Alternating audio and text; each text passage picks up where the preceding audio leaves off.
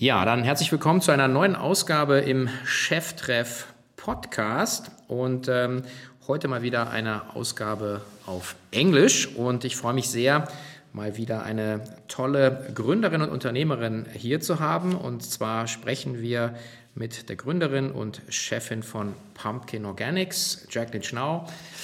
A warm welcome to my show. It is such an honor to be here. Thank you so much for the invitation. Herzlich willkommen zu Cheftreff, dem Future Retail Podcast von Sven Ritter. Im Gespräch mit den Machern und Innovatoren der digitalen Handelsszene.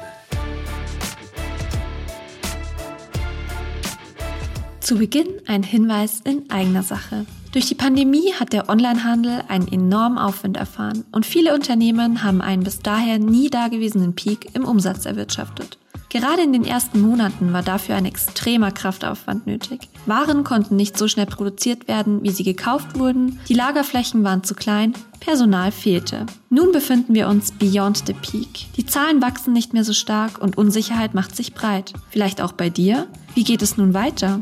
Du bist damit nicht alleine. Diese und weitere Themen behandeln wir auf unserer Konferenz. Auf der K5 Future Retail Conference triffst du Gleichgesinnte aus dem Onlinehandel, um gemeinsam herauszufinden, was jetzt zu tun ist. Unterstützt werdet ihr von den Top-Playern der Branche, einem vielfältigen Bühnenprogramm und jeder Menge Networking-Möglichkeiten. Sei dabei und sichere dir jetzt dein Ticket unter www.k5.de slash Tickets. Wir freuen uns auf ein unvergessliches Event mit dir. Yes, everybody who's not familiar with, with you or your company, maybe you introduce yourself just uh, quickly. Absolutely. Um, so, the reason that you're so kindly doing this interview in English is um, I am Canadian, moved to Germany um, a few years ago, started my company here, um, and we really have the goal to change the entire trajectory of children's health. Um, after uh, really an entire career in the food industry, and then having to solve my own health issues, where I really dug into the nutrition of food, and with an absolute in, innate frustration with the food industry, I was standing in front of the shelf, and I almost started crying, thinking, "This is what we feed our children." In this, and it's that's what I said we're going to change. This became a life mission. Um, now I really, I don't know if I, I kind of call it passion and purpose put together, um, but I really I really do believe that um, it's time to bring revolutionary change to the food industry. Mm-hmm. And maybe that takes a Anglo from the middle of Canada to do it to shake things up here. Let's see, but um, it's it's a very exciting journey, and it's really really fantastic to build a food company in Germany. Mm-hmm. Okay. But your background is like it's like this is like super career driven. Yeah. You know, like you find in your CV like Harvard. You you have yeah. uh, lots of big names. Like you work for Windeln here in Germany mm -hmm. as mm-hmm. well. So so and what actually did trigger uh, yeah. to, to to make this move? I think you you're already working on this project for more than five years now. Yeah. So the I I'm your classic um, career corporate career woman. I was, you know, I went, my first job was into not just a hypo role, but they called it a hypo hypo role, where, you know, they took eight undergrads um, and took us into post MBA P&L roles.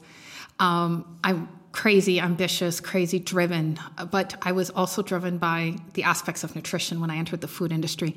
And when I showed up at General Mills on the first day, I thought, oh my God, this is a dream job. I get to affect health, I get to affect policy, I get to actually drive nutrition. And um, very quickly, I realized that you know, big food industry is driven by profit. It's driven by Wall Street. It's driven by lobbyists, and we were rewarded for finding ways to basically, in some ways, cut the nutritional elements out of food. Because if the customer didn't value it, why would they pay for it? And this philosophy really, really drove me to make um, some very big career decisions because I, I just, we can't live by that as a society. We cannot allow big money, big corporate, big food industry, or the lobbyists behind us dictate, teach us, influence on what is actually nutrition. So I dedicated a lot of my effort. Um, even in my first jobs, I knew I would be promoted or fired because I wanted to drive change and really get sugar out of the products. Mm-hmm. Um, and it was really fascinating that it worked. Then um, going off to Harvard, this is where I met my husband and my connection to Germany. And um, I did a couple more corporate turnarounds again, very ambitious, fancy, you know, tailored suits, all the shoes, on and on. And um, just said, you know what? It's great. I've made enough now on a CV. I've done this, always driven by nutrition and change, but still playing the game and learning the industry from the inside out. Because maybe it was a little Trojan horsey or whatever, but I realized if I can't make the change from within, the, the, you can't you can't affect a revolution within an industry. Um, but then it was time to move to, to Germany, and um, a little tiny startup in one room. I met at an LP dinner one of the investors. Oh, you got there's this really cool startup in Munich. You got to come work for it. Blah blah blah. And um, he and I asked, what are they doing? And like, yeah, they sell diapers. Mm-hmm. And I was like, what do you mean? There's a startup selling diapers, right? And it was absolutely incredible because I, I come from this corporate world where you always had people doing things for you and big budgets and fancy desks and an office with a door. And I show up for an interview with these two guys with an IKEA desk in a room where the, the carpet didn't even do uh, cover the whole floor. And I was like, what is this? Because this was startup. I'd never experienced startup. I'd never experienced digital. Um, and I said, This sounds fascinating. And the vision that the two founders had um, was so interesting, so exciting, that I said, All right, this is what I'm in. So I joined um, as the chief customer officer. And then what was really exciting, six months in, the board moved me over to CEO of Windelbar. Craziest growth story. Right, I think every German person in startup knows the Windeln story, kind of the climb to greatness and the fall to um, just the fall. Yeah. I don't need to Wherever. say more. Yeah, yeah. Um, and it was it, an amazing journey, and this fueled my fire for how you can really institute change outside of a big company. Mm-hmm. They challenged Pampers. They challenged Procter and Gamble. Right, like the biggest, one of the most commodity products and brands in the world, and they said, "We're going up. We're going against it." And then also the amazing story of the Lillydoo founders was kind of going on at the same time that I just it, it gave me so much energy to to do it, but in my space where my passion was in in nutrition. And then about one year before the IPO, um, I was finally correctly diagnosed with Hashimoto's. Um, this took years, and I'm still, to be honest, a little frustrated. It took years because it is actually super common in females, um, um autoimmune condition. So I left my job and said, all right, I'm going to solve this with nutrition and put the same rigor, discipline. Um, I ran it like a business. I literally decided to run my health like a business. And um, one of the great things when you go to Harvard is you can call a lot of people and they pick up the phone. Yeah. So I had amazing discussions um, and started working with the doctor who here, the head of the nuclear medical clinic. And um, I was able to turn my own health around, but it took a while. And at the same time, people said, Jacqueline, you got to put this passion and knowledge into a company. And I naively said, yeah, let's do it. No idea how complex it is to start a company, right? To find a team, to find an office, to find anything. But um, very quickly, all of a sudden, I had a very substantial seed round raised on an idea because there were just so many people. Like when you start your company a little bit later in life, you have a network and um, I had about 30 people that just gave me quite a bit of money to say, all right, let's go and change kids' health. And I said, okay, but we're not going to do it as a diet book. We're not going to do it as a fancy, glitzy campaign for adults. I said, I need to figure out where can I actually have the biggest impact in life. And um, it all happened within minutes, actually, because like anything, you start at the beginning. And I said, all right, let's start with the baby and work up to grandma and grandpa. And it didn't take more than that. I was standing in the shelf at one of the big drugstores. And with just with my knowledge of nutrition, I, I honestly started to cry looking at the shelf. I was like, we as a society in one of the richest, most educated, highest access countries in the world have 250 products on the shelf, and almost none of them meet the scientific what the, what the science says to do. Almost none of them are pr- like actually teaching children how to eat well or make good food choices. Almost every single one of them is teaching unhealthy eating habits. Pureed fruit in a 100% form should be absolutely banned There is not a single Yeah, reason. insulin spikes. Oh my gosh. Pre-diabetes stuff. And, Completely right, and then we blame the child that the child is hyperactive. Yeah, yeah. you you wonder why, why when you when you feed your kid like at seven at night something like this, you Yeah. know, they they they're not going to bed. Yeah. oh, my child is just so rambunctious or whatever or ever. Yeah. And then we get anxious and we take it out. It's a it's a complete domino effect Yeah. Mm-hmm. that we are fully in control of. And same with bland food. Like just think of what children eat in Mexico or Japan or Sweden. Like why do we think that bland potato, carrot, and meat in a jar is the right way to feed a child? right? If we don't actually expand a taste palette and teach them to make good choices on their own, we are missing the most important time period in our learning, in the learning curve of our lives. In this first thousand days, we have vertical learning curves on everything, right? Like we teach a child to walk and talk and sing and dance and, and do everything in this first uh, couple of years. Why are we not teaching them to eat, to make good food choices? And this is um, this is why it took only minutes to say this is it. This is now my life's mission. And We are- then you, you started. I mean, like, Mm-hmm. uh, and and you know, you got the, the, financial backing, you got the network, Mm-hmm. but but still, like, you know, creating. I mean, like, me, I'm coming from e-commerce, so like it's more like buying and selling stuff. But this is about product design. Yeah. You know, uh, formulas for the for the products you wanna wanna sell. Yeah. So this is a much uh, longer stretch from from from an entrepreneurial perspective, right? Com- completely, completely. And it's really um, there's one person out there that it's um, he's really one of the most important people at Pumpkin, um, Stefan Eckhart.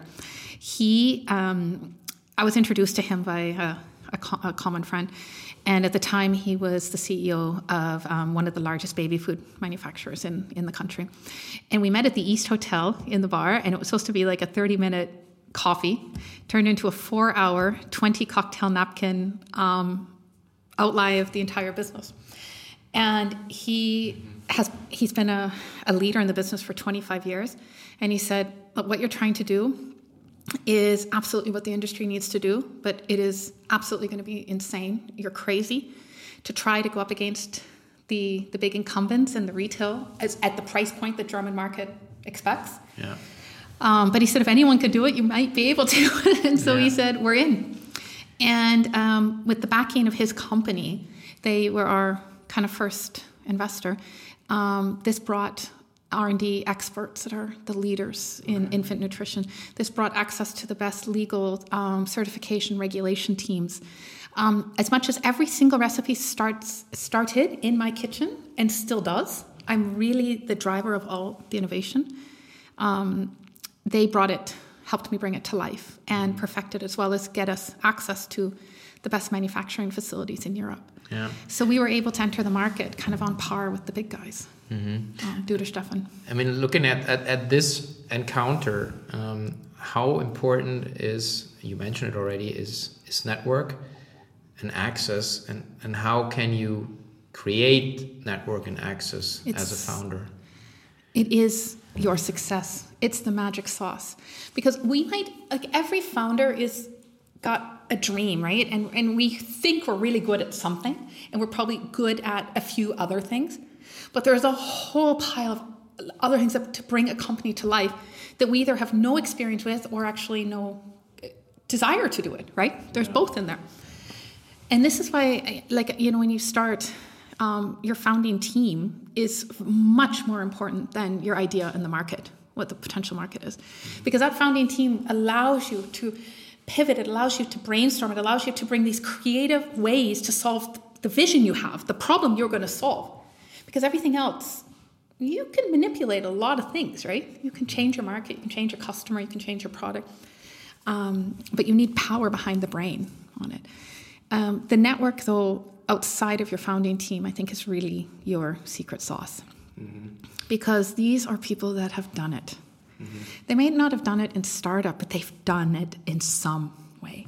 If it's raising capital to, is it you know manufacturing facilities or actually running a brand that has already exited in your space, um, they can warn you on a lot of things. They can support you. I mean, you're you know what it's like as a founder. There's hour to hour, you're up and down and all around in circles and on and on. And you know to have people that okay, yeah, that went wrong. Yep, that went right. But now we talk about the next thing. Mm. Actually calm you down, center you, bring you to life. Yeah. You, you can't put a value on it. You can't. I think it's about like that's why I'm asking is is about illustrating how important it is. Is that I keep on t- telling young founders or even first time founders that it's it's like don't wait until your investors bring or onboard their own people. Mm-hmm. Just try to, to find brains you can pick, people who support you, even like when they're not invested or if they're not invested. Like uh, so, and, and it's like in German it's called the Beirat or whatever you may call it, supervisory board. And I think it's it's so important that you um, that you grow your network with the right people uh, um, right before, way before you start raising money. Completely, because you couldn't agree more. Because as soon as you bring the investor in, the agenda is different. Yeah. And they are driven by their exit timeline, what potentially their LPs say, what the mandate of their fund is, but they, in all honesty, are probably not driven by your more intimate levels of success on how to actually drive the business. I think this is actually one of the biggest pitfalls people see when they actually take institutional investors on and how they actually set up their board structures. Mm-hmm.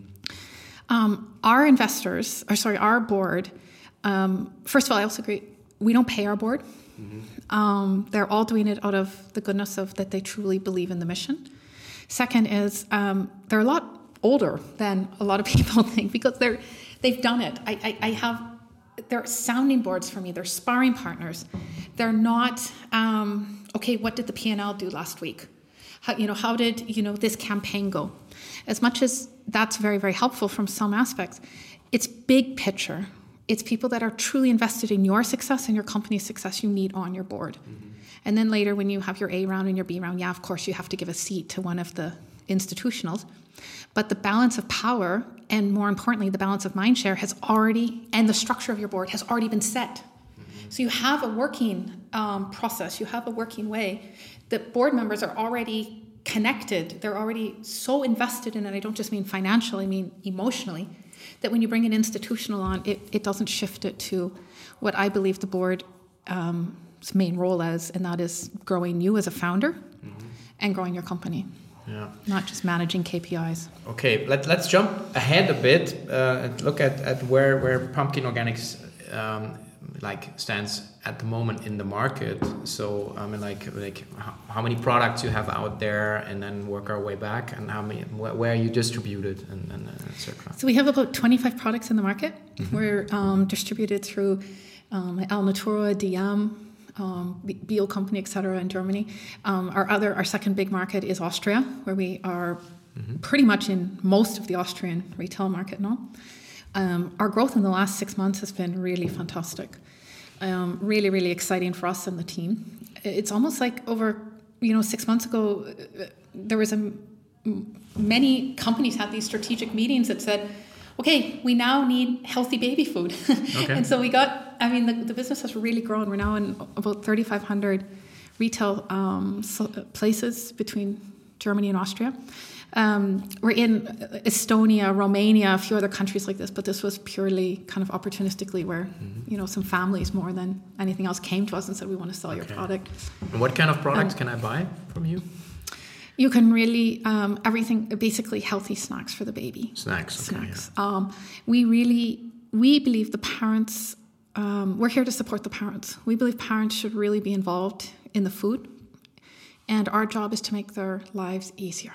Mm-hmm. So you don't need to worry if your child is getting enough vegetables or you know slow release energy grains or healthy oils to help with the digestion and the absorption. Mm-hmm. Um, our products are truly differentiated. It sounds simple, but we are um, the highest vegetable content out there, fully plant based. Um, and our snacks, we don't use wheat, we use all the ancient grains, so of higher nutritional values, and we use um, all of our um, or majority of our products have the omega-3 oils in them so the body actually absorbs the nutrients. Mm-hmm. we don't make me too products.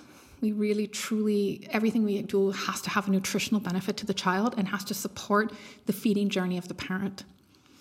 And um, we're really also very i mean we call ourselves a sustainable nutrition company. Mm-hmm. um, we were the first baby food company globally to be fully certified climate neutral including all the products And we were only the third company in Europe to have fully recyclable pouches. Now, that sounds very non important, but in Germany alone last year, there was 160 million pouches sold. Mm-hmm. Um, why are the big guys not demanding better packaging? So, like the packaging manufacturer even said, we were this, you know, loud, annoying little kind of child, you know, pulling at their sides all the time because we were just like, you have to do better. There is no reason in the world we do not have a recyclable pouch that can go mm-hmm. into the German recyclable system. So these are things we're actually really very, very proud of, that we're a small voice, but we're actually truly leading um, mm-hmm. innovation on the shelf, innovation in the, you know, in the category holistically. Um, both from food and packaging. Mm-hmm. But what would you say, like, how important is education when it comes to nutrition? And I think it's also uh, um, closely tied to uh, your uh, you know like your your school background yeah. and your income level. I mean like and, and, i mean and and and then so it's like i mean because like someone has to pave the way mm-hmm. and, and, make this a topic right? That that it's not really smart to feed your kids chocolate bars in the morning uh, at school and all these things. I mean but it's a lot about like you know learning right? Education is the absolute key to the future success of our society it is well proven, although maybe not known, but well proven that what we eat is who we are. Mm-hmm. Right? Um, what we eat gives us our energy. It makes our brains work. It gives us this ability to be creative. It gives us ability to be productive. Right? Society is driven by the fact that we as individuals can function, and we function based on the food we can eat. And so there is an absolute correlation um, but behind what what we're trying to achieve and what you're you're mentioning. But the lack or the missing vertical in any of this is we accept what we are told. We accept what is on the shelf, which is often catering to the lowest common denominator of taste or price or access of ingredients, not to actually what drives health and nutrition. Mm-hmm. The other big issue we've got um, there's so many learning opportunities, and we take the easy way out. So every, which I, I love German, um, the German health system. I think, and I even come from Canada. We have a great health system, but there's amazing benefits to this health system. And one of them is that every single child goes through a journey when they are born, baby. Yeah. Right. You have to do these check-ins. You have to go and do this this process. I've never seen this in another country. But we are not taking advantage of this to actually educate parents. All we're doing is checking the physical growth metrics of the baby. So, for example, in the U5 or the U6, where food is introduced, we got a one page typed little uh, mm-hmm. uh, document. Like, there is more instructions in my IKEA bookshelf than there is and what I get from the German most trusted people in my life, my Hebammen or my doctor, my medical system, yeah. on how to teach my child yeah. to eat. Yeah. And as an absolutely exhausted, stressed, anxious parent, where do I turn for trust? Either to my parents, to random unknown influencers who are being paid by products for endorsements, mm-hmm. or I look at the shelf. These are my sources of input to build my education up. Mm-hmm. And these are absolutely contradictory to what the science is saying, and they're driven more by financial aspects than the true health. I think in Munich there is this, you know, this this uh, this letter you get like from from the from the city of Munich yes. where they say like your your kid is now three to six months. Yeah. Uh, this is what what you experience. This is what you can do. You can relax on this. Uh, but I think nutrition is not no. in there, right? And it's so little. It yeah. basically says speak to your doctor. Okay. Speak to your Hebamme.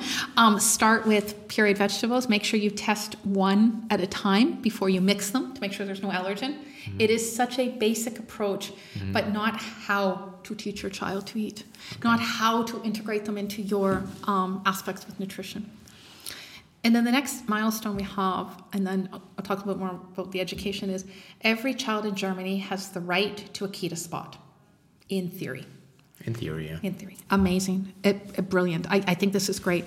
Um, but I know many, many people that didn't get a spot, um, and people like us that had to go into the private system because we couldn't get a spot. Um, so this theory needs to be challenged. But if you actually have this approach to childcare, that means every single child from age of one on average, let's say, gets the access to a healthy lunch or a lunch. Let's call it a lunch, right? Mm-hmm. So the German system could actually even educate the child on its own by bringing in a healthy lunch program, like in, in the Kita, then the kindergarten, then the school system. Sure. But they don't. Some are, but not. But then not- it's individual majority, yeah. Yeah. who are doing it on their own accord and their own belief in it. Yeah. Majority of the system, like there are there are many Kitas that Kaiserschmarrn is an acceptable main dish lunch once a week. Okay. Right? And this this is what I mean. There is no regulation on Kita food. There is a regulation on contaminants in the food mm-hmm. and the size of the food, but not the nutritional component. Okay. So what I'm trying to get at is education is key, but institutional change needs to really happen here.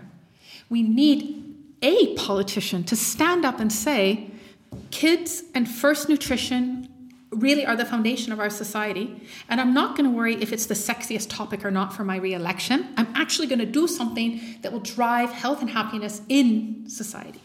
And that so these core touch points that we've got are, are very challenging when it comes to education. So what is the answer? Small little brands like ours have to try to educate Yeah. the vast majority of the German population. Yeah. And and this is extremely challenging because we're And looking at the industry again, I mean, maybe moving away from politics, maybe is is is that you know last week I was holding in my hand like a uh, you know some you know uh, some uh, you know corn stuff you could put on your uh, your your salad. It's like kernel. Well, I don't know what the word is like.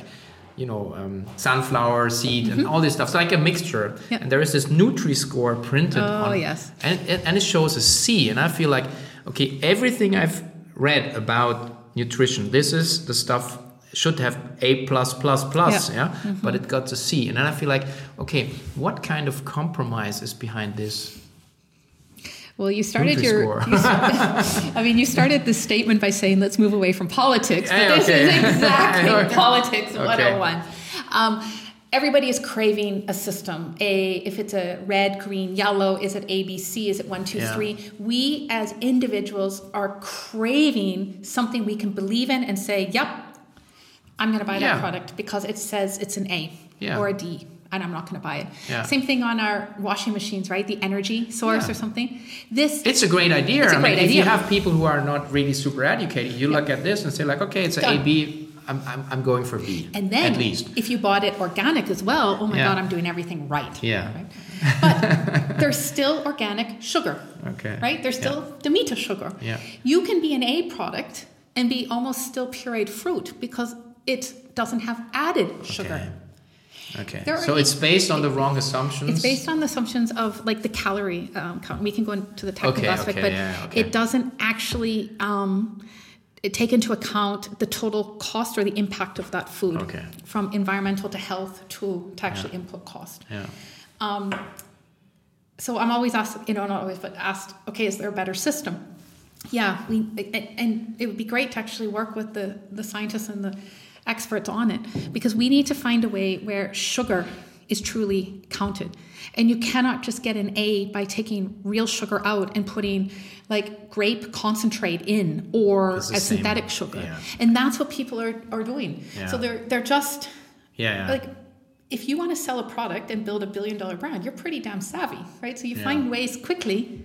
But I mean, Right. like we're looking at your company, and then and that's why I'm really like dwelling or like uh, you know talking about this topic because Mm-hmm. from my point of view, it's like if you want to grow, you need to uh, to broaden the total addressable market, which Absolutely. which is intertwined with education and people actually craving for healthy food so so so how do you solve this like of course you you, you already mentioned that your your sales strategy is based on like all the uh, organic stores and organic change ch- chains um, in the market um, how about like e-commerce and direct to consumer Yeah. business So um, this is probably one of so we started as an e-commerce business. Mm-hmm. Um, it's still my baby, and I really hope that it's always a big big portion of the business because it's our way we can tell our story. Yeah.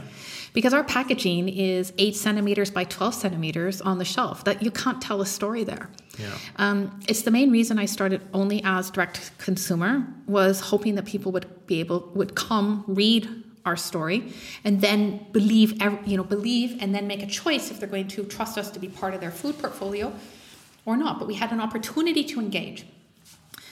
It was very very difficult because I didn't have the distribution and so I didn't have the awareness. And as a small brand, I mean, Google ads are not going to bring people to your brand when you're trying to break through. They might bring you back, um, but when when we started, the micro influencers weren't really that big yet. Um, I felt like I was constantly every day pounding my head against a wall, saying like, if you believe in nutrition, why are you not absolutely just buying only pumpkin? Mm-hmm. I couldn't understand, you know, and it, it took actually, and it was a big, big struggle in the first couple of years of the company because I could not understand how to tell the story differently. I couldn't understand how to reach a larger, like you, like you said, addressable audience. I didn't have these skills, and this is what you know your original question, going back to that network and your founding team.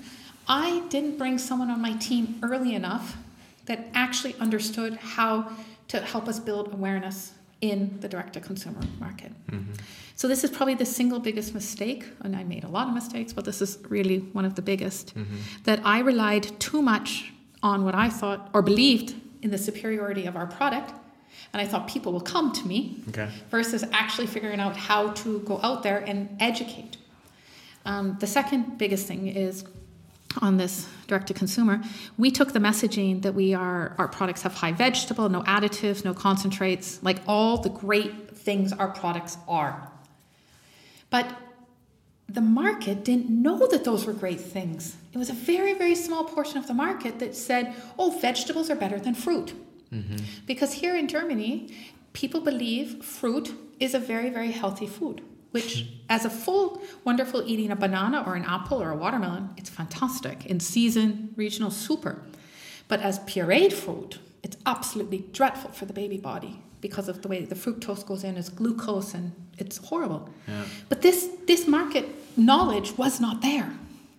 And I assumed too much that it was and then I also didn't fully understand how to tell people without being too aggressive in the message because the one thing in the five you know core values of when we set up the business is we will never ever ever ever ever blame or insinuate a parent is not doing the best for their child they have access to and they know how to. And with that as a founding philosophy of your company, you can't just go out and say, What are you doing? Why are you mm-hmm. feeding your child okay. pureed fruit? Yeah. Because it's not the right way to, to go to parents and to help educate them.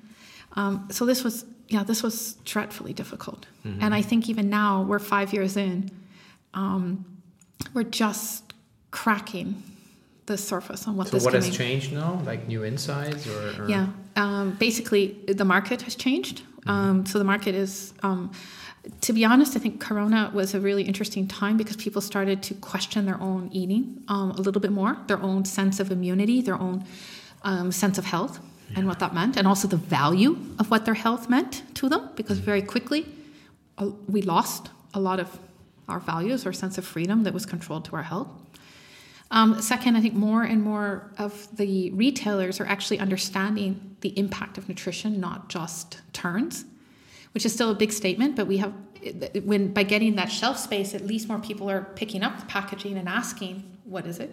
Mm-hmm. And the third, and really, I think one of the big things is we just started telling people the, the story more. Mm-hmm. We didn't rely on people coming to us as much. We now are very, very proud of our point of difference, very proud of our story, very proud of the science that we have behind our product. Um, and to be honest, it took a bit of me. Um, like when I started the company, I didn't have an Instagram account. I didn't have, you know, mm-hmm. anything. And now um, I, am extremely proud to talk about it and tell our point of difference. Mm. I just was checking your LinkedIn profile, and uh, I thought you were actually you're looking for someone with uh, e-commerce um, experience, right? It's, oh my it's gosh! A, it's yes. a, it's an open it's an yes, open yes. position. e-commerce managers, if you're listening, please. or some some some are listening here. I think. Yes. Uh, so so they actually can contact you on, on LinkedIn. But like, um, so so what is like? The, so the majority still got sold through the uh, classic channels, but your e-commerce businesses, D2C businesses, is picking up. Um, it's about half and half, half right and half, now. Okay. Yeah, our, our, our, e-commerce business is actually quite strong. Yeah. Um, but I think over the next year, retail will grow quite a bit because of just this, the the startup of it, and that's also why we're now really um, investing behind the e-commerce team, the digital marketing team, et cetera, so we can really bring it to life. because storytelling is the best way to talk with our customers and bring them in and create that trust. Yeah, and I truly believe that. And I just uh, did a podcast yesterday with uh, with a with a guy from my background, uh, um, uh, Marco Hilling from AlphaPet, and and they started like as also as a house of brands for pet food, and then they also migrate or move to uh, to, to to the retail space. But what the cool part is, if you have both, you have uh, direct consumer Mm-hmm. insights, which you actually can use and leverage For the uh, shelf. For the shelf, Absolutely. and and something the, the the classical retailers they don't have. No. So and this is like like this is a very strong position to be in for for for, for the years looking ahead. I so agree. so um so what what do you expect to be uh to, like over the next I, I don't know like two to three years but what are you going to be your your, your strategic um, initiatives and thrust you you putting your energy into? Really um, like like you just mentioned is growing the the direct to consumer business um, i think traditional retail is it's going it's going to change um, you even see the store formats changing you see like even what the drugstores are changing now it competes dead on to the supermarkets the supermarkets are you know competing dead on to the corner stores or to it's it's so um, convoluted now, the space and competitive, that I don't think any brand can rely on a retail growth strategy. Um, you have to look at retail as a partner and a marketing channel and a distribution channel to, you know, in a way, just go for volume. Um, but brands now, I mean, you have to be a love brand. You've got to be a belief brand. You have to connect with that consumer on an authentic story and provide a real point of difference. And that you need your direct to consumer channel. Um, all the amazing advancements now in logistics and very like local to me that a you know a bike shows up when I need it with everything. This is changing the way we actually shop at such a fundamental level. I don't pack my car up for a week anymore at the grocery store. I now think in one day or half a day increments on what I need, and not just the fresh food. Your entire um, wallet spend and your entire way you pack your pantry is changing. So I think as as the retail market changes and as we get so many um, distribution options, I really do believe the businesses or brands, should I call it more, that are going to succeed over the next few years really establish themselves as truly authentic, 100% transparent, no marketing green or health washing. Um, they become a trusted partner, and that you do with a very, very strong direct to consumer business. So that's, um, I mean, that's the number one I would think we're doing. Number two is um, we want to be the go to person, uh, the go to brand, the trusted partner for parents. So we want, I mean, that's going to be the next really big thing is that over the next years, how do we actually create opportunities to not just points of trust, but to solidify the trust with the parents? That they can see there is a modern way to approach nutrition. There is a modern way to approach how they feed their child, how they teach their child, and that we have to put the same energy behind how we teach them all the other fundamentals of life in growing um, that, that we look at it with nutrition. And so the two parts of that, so the second and third part would be how we create that trust, and then how do we become a thought leader and an agent of change in the German market that it becomes bigger than us. Mm-hmm. This is not, yes, this is my personal mission, but this is not, this, this requires in, in such institutional change. So that's the third thing is how do we drive that institutional change that health and nutrition does not become an afterthought, it's a primary thought. And that also you know that we can show success stories in the industry so it's not about just investing in alternative meat proteins and biohacking and probiotics and you know supplements later in life which is like a band-aid that makes us feel really good for half an hour but how do we fundamentally shift the focus where investment goes where time goes where capacity and capabilities to actually drive sustainable change to to a Yeah. society Okay, I mean just just one uh, one uh, um, hack I'd like to share is this one book uh, I, I really always from from time to time I flip through. It's by Bas Kast, Oh, der yeah. Ernährungskompass, Yeah. uh, and it's uh, it's actually covering like all the studies on on, on food. Amazing and in the end of the day, his his his, his one advice is eat real food. Yeah. So stuff you really recognize and know where it's coming from, and of course, organic is, is, is, is doing the trick here. But I think it's a very um, and it and it clarifies a lot of uh, things you think are healthy and are not. And uh, so I think he did an amazing Is, job with this book. Yeah. Um, I mean, it's it's called the right, the, like the nutrition compass, but it's also Yeah. a compass for many of us looking yeah, at it. yeah, Yeah. So, um, but again, like coming back to, to pumpkin organics, um, when, when you started five years ago, and now you are like this this. might- You are certain like the go, the go-to person from my perspective, uh, like when it comes to healthy nutrition in, in early years, uh, from from baby to childhood. So um, so how does the the the uh, the industry, the, the incumbents like like uh, see you or or value you? Because I think it's not. You said you try to do it from the inside perspective to create change. Now you, you started your own company, but you're still an insider in the industry. So it's again an, an inside approach. And I think Yeah. you can only um, create and impact change if you are connected to the industry. So it's, it makes no agree. sense to be the, No. the, the rampant person saying, ah, oh, it's so shit here. And I'm sorry, sorry, forgive my French. But it's more about, I think, staying in the dialogue, right? Absolutely. You have to play within the rules of the game you're in. And you can try you can always change the rules, but it takes time and it takes support. Not, mm-hmm. you know, you can't just go in and say, okay, food industry, do X tomorrow.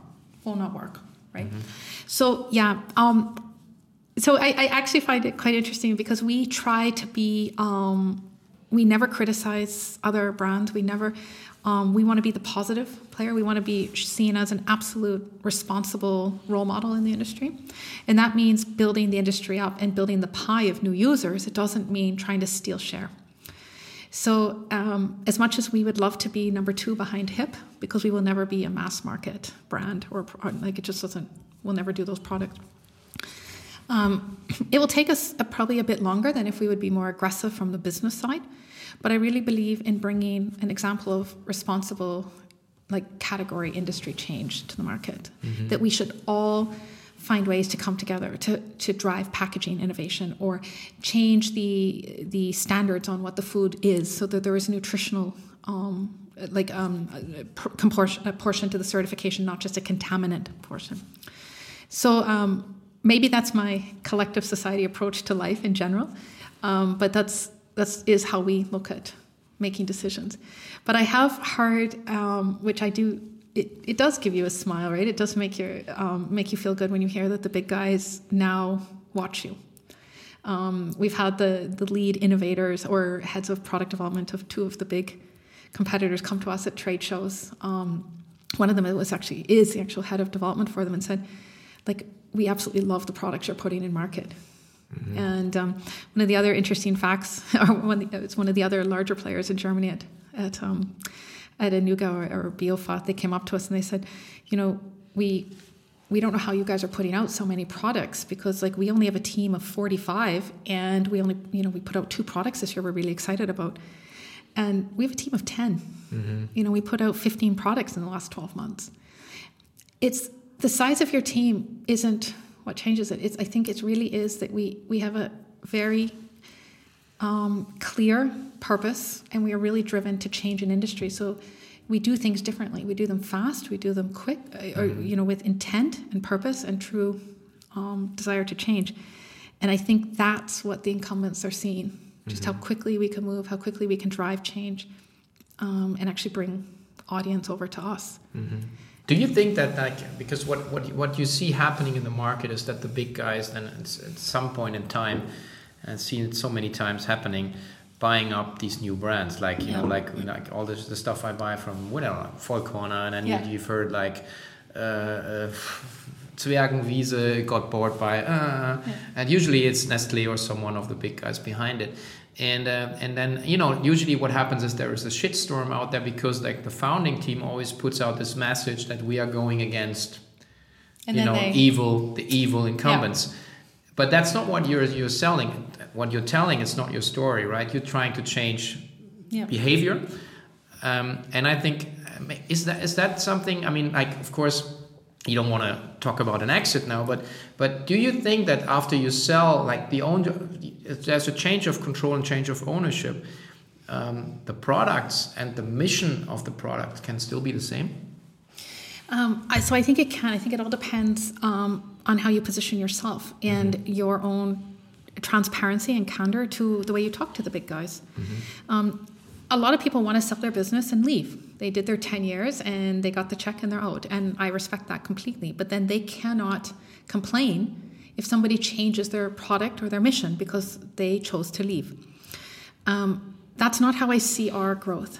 Um, I do believe we will be, or I hope I should say, that we will be acquired at some day. Um, we're not looking for that tomorrow, not at all.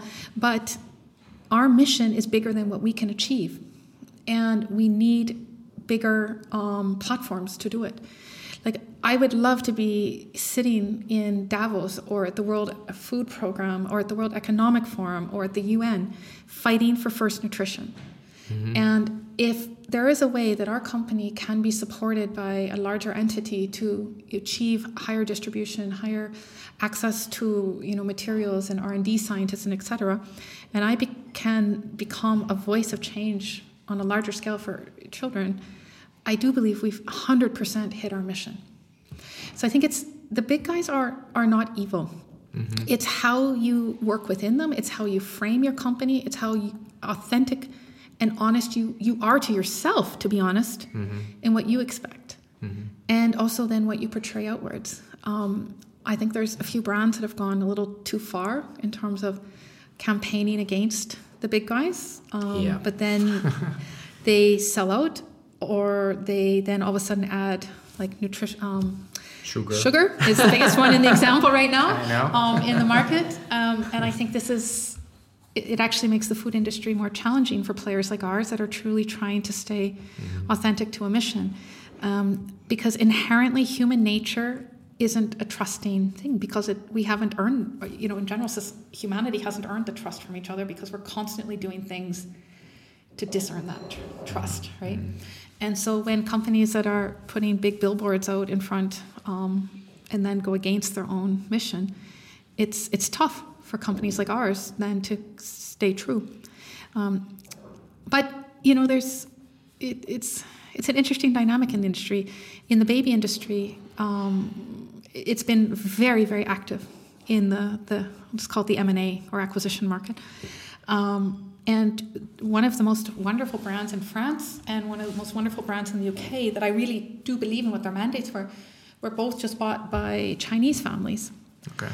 Um, so the the roll up of how we're actually going to keep food European and or wonderfully would be German is also challenging in the mm-hmm. next years. Mm-hmm. And I think this is another dynamic we have to watch. It's not just the big strategics. We have to just be aware and that we um, mm-hmm. really understand who is buying our access to food, who is buying the access to how we will be taught to be fed or how we're actually fed, um, and that we really don't just sell out to the biggest buyer, that we actually put some effort behind building sustainable local mm-hmm. brands. And this is one place where I really hope that we can have these types of discussions as we grow with German and or European investors, mm-hmm. um, that it's not just about risk minimization, that it's actually about allowing brands to mm-hmm. stay local mm-hmm. okay. and grow. Yeah. So there's there's a lot to your question about the big guys yeah, and how the industries grow, right? Just, it's a fascinating. I mean, like super I'm like, fascinating. I'm also world. like I have my my own opinion. I'm very outspoken, and I speaking huh. my my I'm usually top of my head, but um, I should not do that. But you know that's me. And uh, but I mean, like to wrap things up, there's always the final question, and uh, is like if you can go back in time um, and meet your younger self, mm-hmm. um, is there anything you would like to whisper into your ear? It's and it's more about an experience which could change the quality of your decision making. It's not about avoiding mistakes yeah. because we have to learn from mistakes. It's not about stock picking. So it's more yeah. like yeah. an insight you have now, uh, which you know the younger Jacqueline would would benefit from. I don't know. Is there anything you'd you know, like to share? Um, I think it would be focus on the why and the how, and not the what. Mm-hmm. Um, we have to be purpose driven. And I didn't really understand what that meant until I, a little later in life, and that like I was driven by a health issue. Mm-hmm. Um, like we weren't able to have children or you know on cue and everything else in my life happened on cue and ahead of plan and all of a sudden these things ask why. Ask what, how, and how can I change in the why. The what will fall into place. Mm-hmm. If you are driven by your passion and your purpose, the what will fall into place. All right. Thanks. Nothing more to add, and I just uh, um, would like to um, push everyone to follow you on, on especially on, on LinkedIn, on all the other social media channels, because you're putting out a lot of great content and stuff. So, and I'm, I'm uh, um, full disclosure here, I'm also invested in your company, and so, and I, but I, but I'm doing this also with for because I, I, just love the purpose, I love your energy, and I love the products, and I think it's a it's a it's one of the great topics we have to solve. So thank you much for your time. Thank you. And uh, I keep my fingers crossed and wish you all the entrepreneurial luck and fortune you need to accomplish what you want to accomplish. Thank you very very much. It's been an absolute pleasure, and really thank you for giving founders like us the smaller guys a chance and, and access to get our story out there. So thank you.